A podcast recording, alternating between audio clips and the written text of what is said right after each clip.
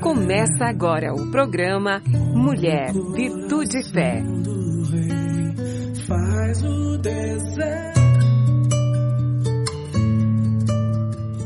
Olá, queridos. Olá, queridas. Sejam bem-vindos à nossa programação. É uma alegria ter você aqui conosco. Muito obrigada. Obrigada pela escolha, pela confiança. A minha oração é que eu e você sejamos grandemente abençoadas durante este período que nós vamos passar juntos.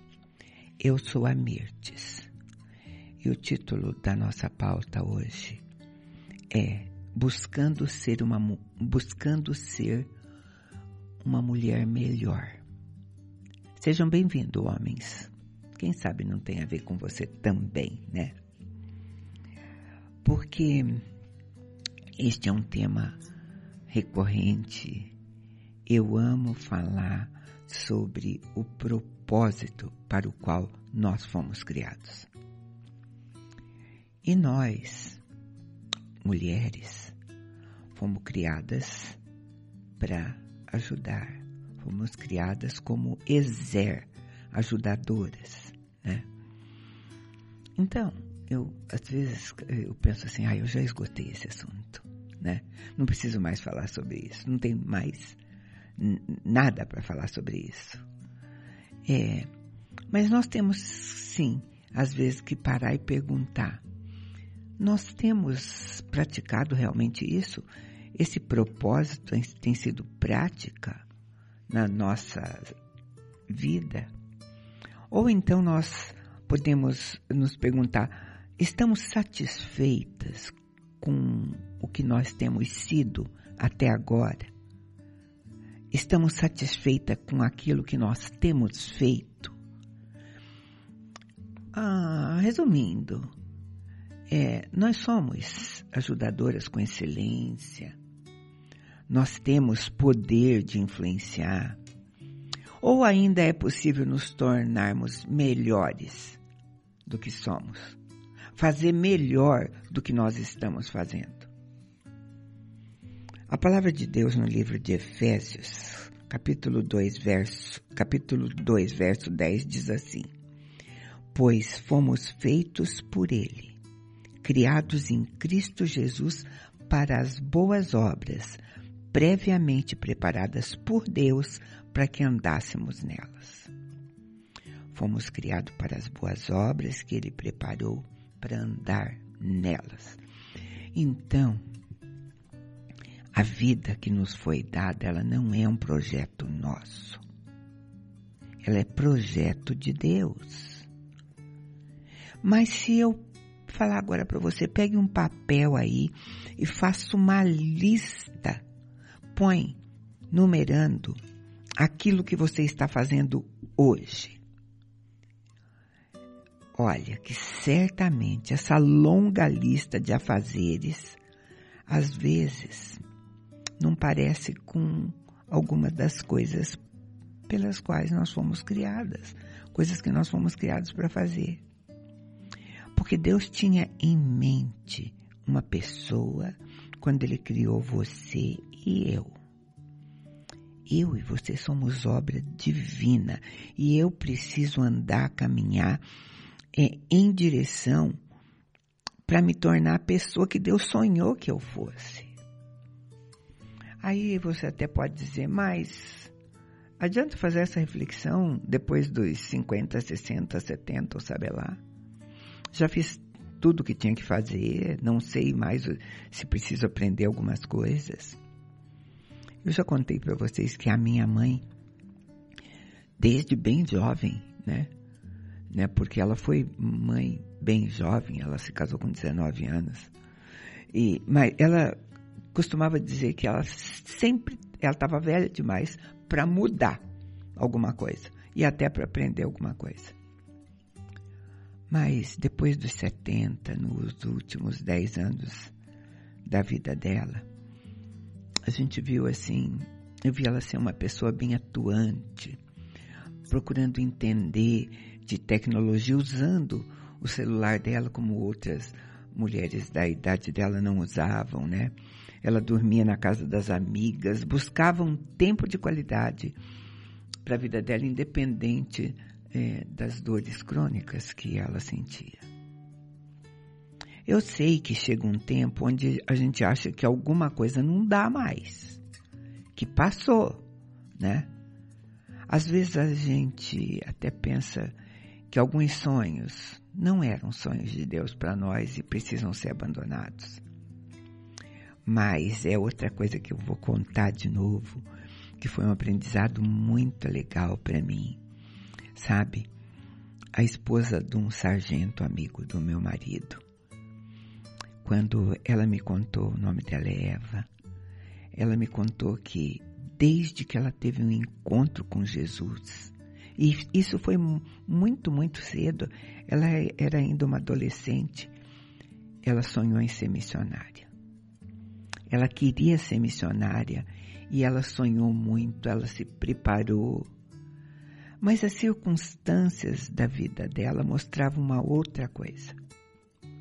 Enfim, ela casou-se, é, vieram os filhos, casa, marido, filhos, filhos cresceram, casaram.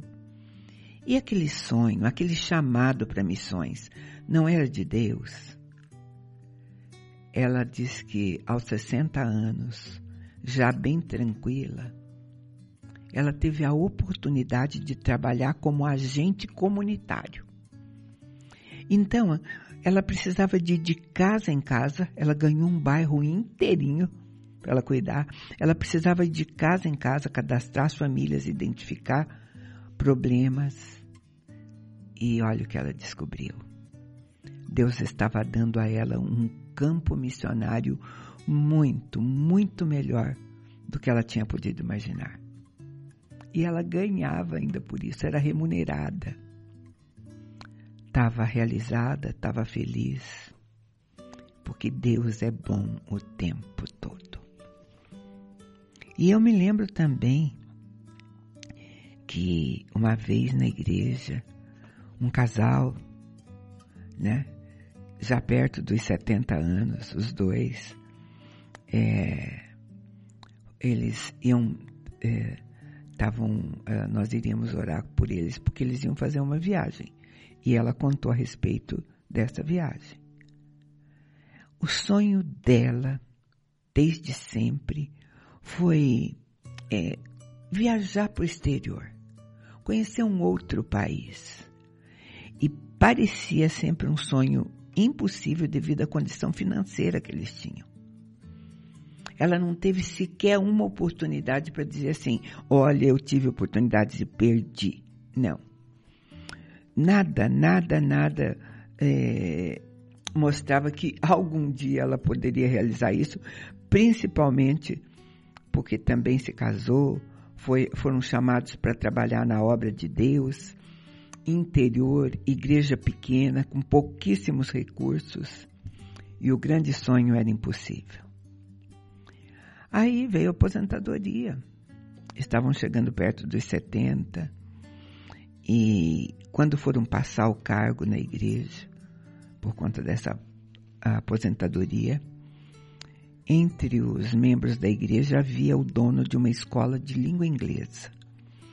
E ele que sabia da história de trabalho daquele casal, ele presenteou o casal o marido e a mulher com uma bolsa de estudo em Londres por um ano com tudo, tudo, tudo pago, inclusive alimentação. E nem por um segundo eles sentiram que eram velhos demais para aceitar. É assim, queridos.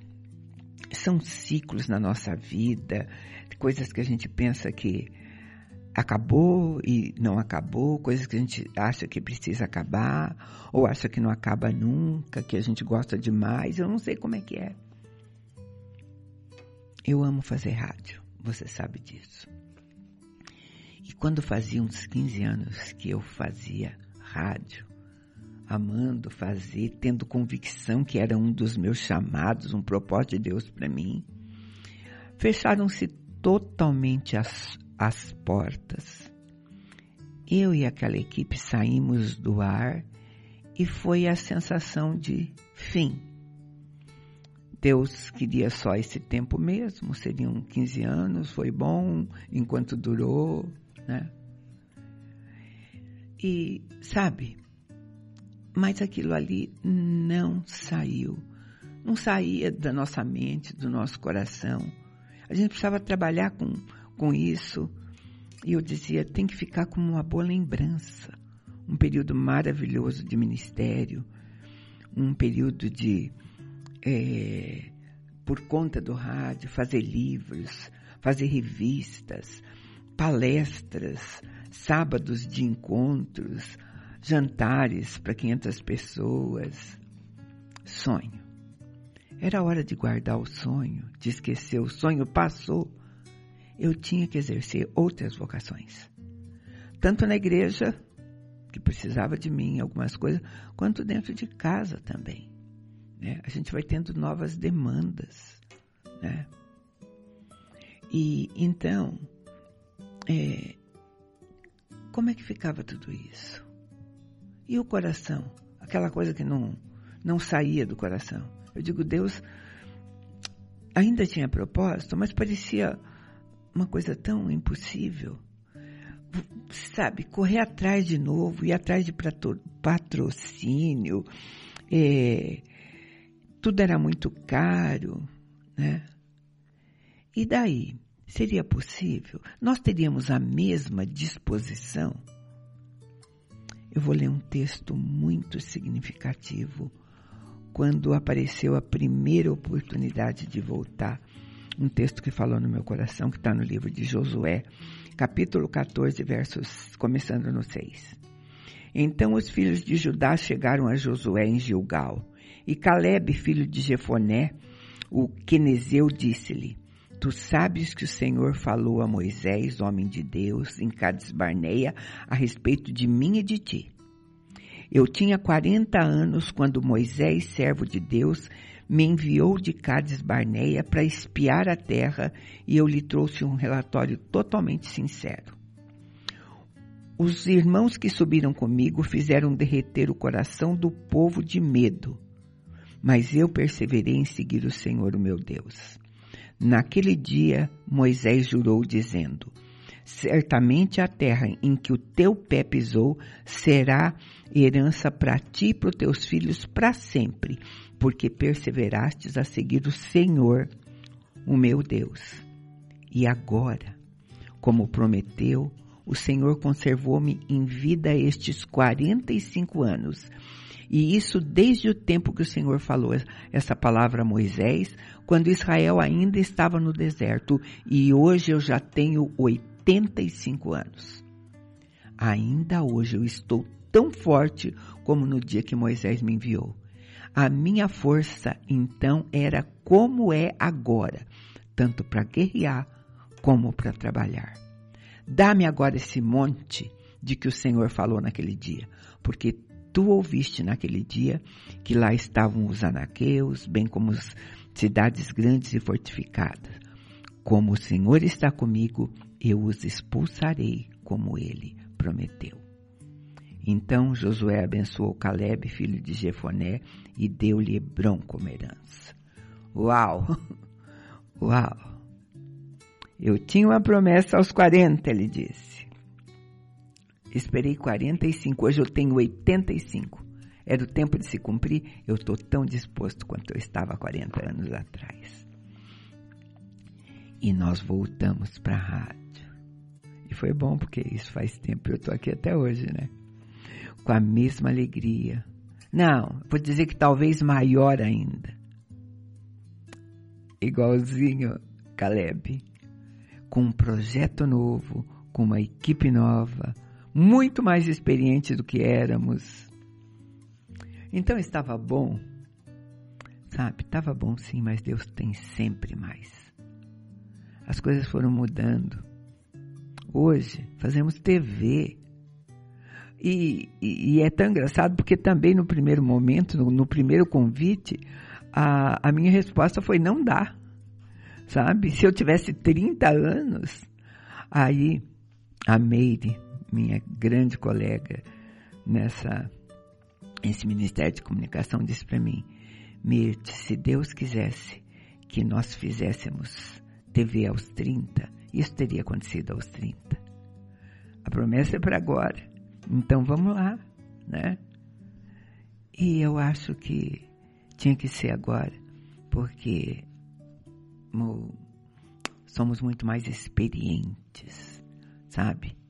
E estamos lá também até hoje, de segunda a sexta-feira, na rede super de televisão, às 15 horas, canal 31.1, e todos os programas Uma Mulher de Fé sobem para o YouTube, você pode assistir a qualquer momento. O que eu quero te dizer que se uma semente de carvalho ela for semeada, ela jamais vai poder ser outra coisa que senão um carvalho. Ela sempre vai ser um carvalho, nunca vai ser uma roseira. Agora, ela pode ser um carvalho bonito, saudável, ou não. Mas sempre um carvalho. Eu e você seremos sempre nós. Você sempre será você. Né? Se você for estiver saudável, bonita, em desenvolvimento, essa é você. Abatida pela vida, desanimada, essa é você. E hoje nós estamos falando em buscando em ser uma mulher melhor porque Deus determinou os nossos dons, nossos talentos, planejou o nosso corpo, planejou a nossa mente. A minha singularidade e a tua singularidade é um presente de Deus. O Salmo 100, no verso 3, diz assim: Sabei que o Senhor é Deus, foi Ele quem nos fez e dele somos, somos seu povo e rebanho que ele pastoreia. Deus nos deu dons especiais e Ele sabe onde e como nós podemos ser mais eficientes. Então, eu e você precisamos reconhecer quem nós somos realmente, o que Deus quer que cada um de nós faça em qualquer época das nossas vidas. Eu gosto de usar a metáfora de espelhos como é que a gente se enxerga, como é que a gente se enxerga a cada tempo, né?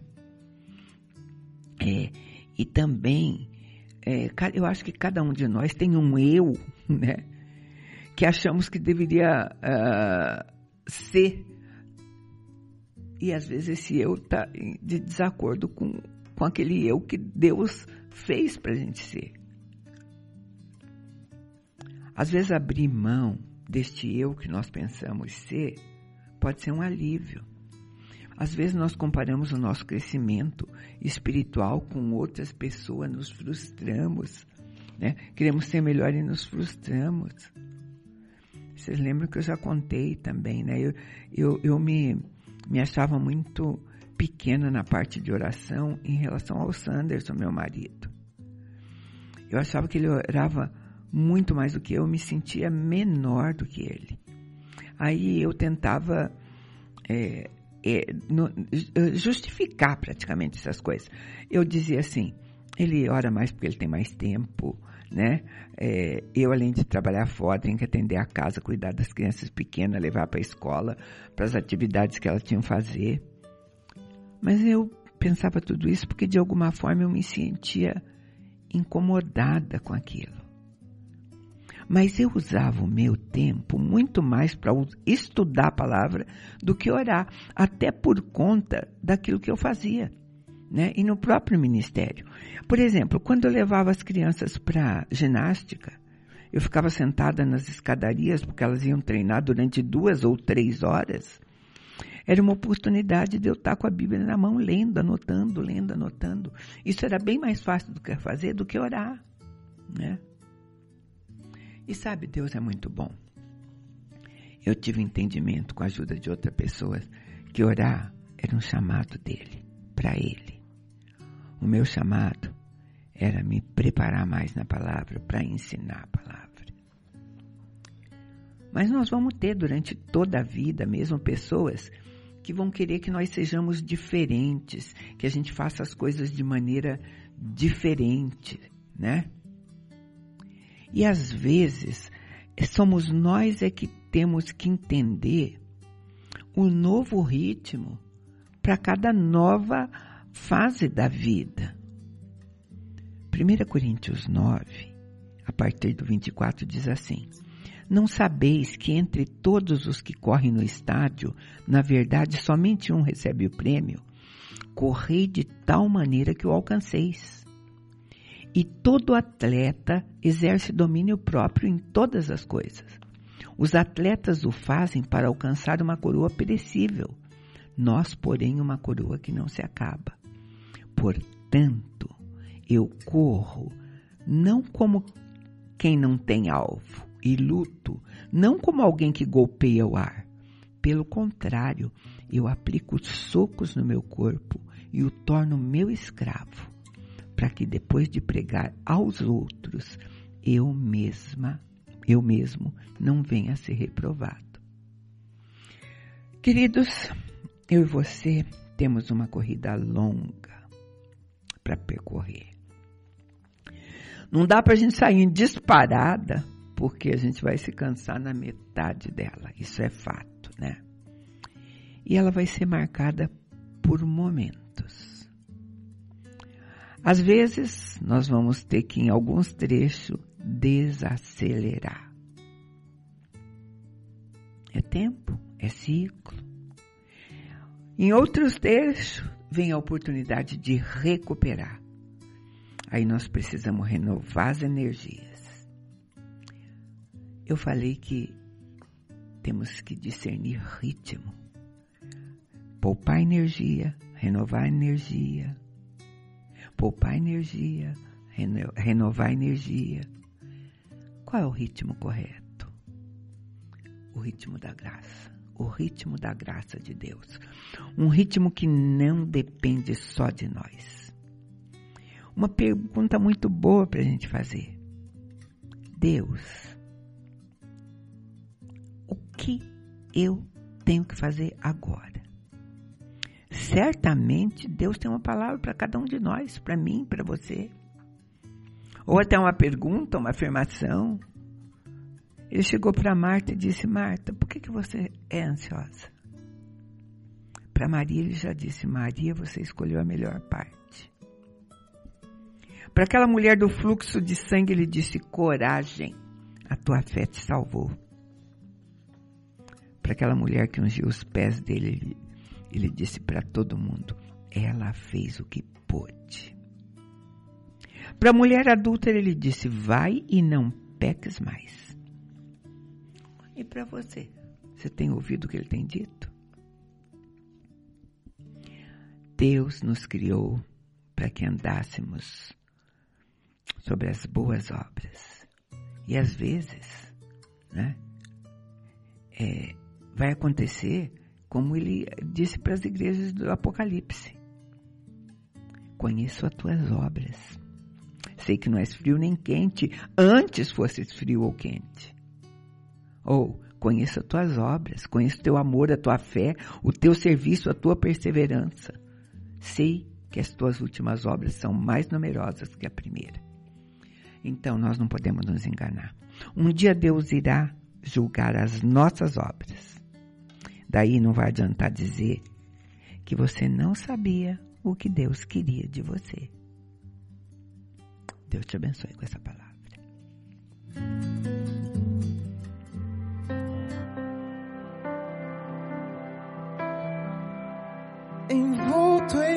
Presença,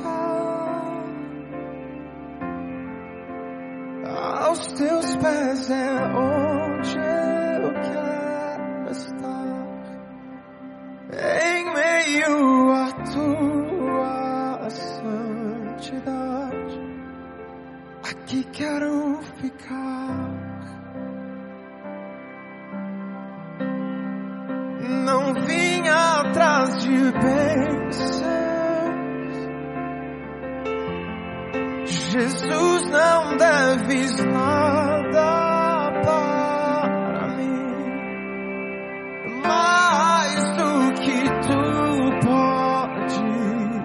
fazer, só quero a ti.